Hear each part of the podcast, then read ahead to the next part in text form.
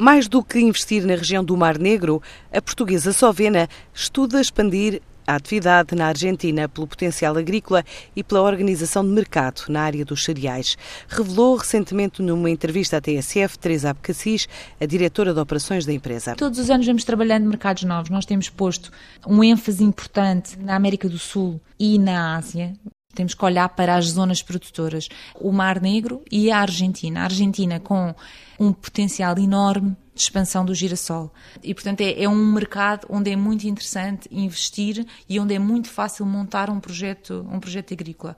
Portanto, isso é uma das, uma das, de, das áreas para que estamos a olhar. Uh, o Mar Negro já é mais complicado, portanto, estamos a falar de Bulgárias, Roménias. Então, investir na Argentina significa que vão abrir depois algum suporte lá?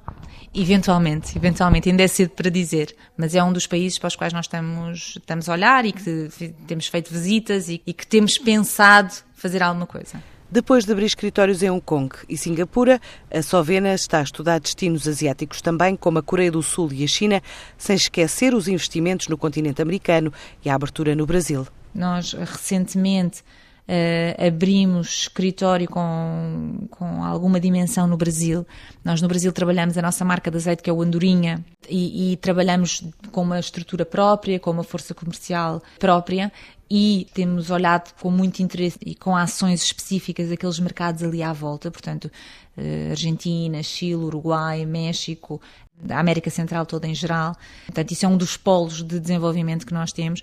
E outro polo de desenvolvimento é a Ásia. Nós também, recentemente, abrimos escritório em Hong Kong e a partir daí fazemos tudo, tudo o que chamamos a Ásia-Pacífico. Temos feito um trabalho importante de desbravar novos mercados, por exemplo, a Coreia é um, é um exemplo interessante, é um mercado com um grande potencial de consumo. A China é, uma, é, sempre, é sempre um país muito complicado, a China, com aquela dimensão toda que, que nós sabemos, consome metade do que consome Portugal, portanto tem sempre, temos um potencial gigantesco mas barreiras culturais também difíceis de ultrapassar. Em 2016, a Sovena faturou cerca de 1 milhão e 400 mil euros, um volume de negócios distribuído entre oleaginosas e azeite, mas espera crescer mais até final do ano. A Compendionauta é uma empresa de capitais portugueses e brasileiros disposta a investir 10 milhões de euros em Évora para desenvolver e produzir uma nova componente em titânio para a indústria aeronáutica.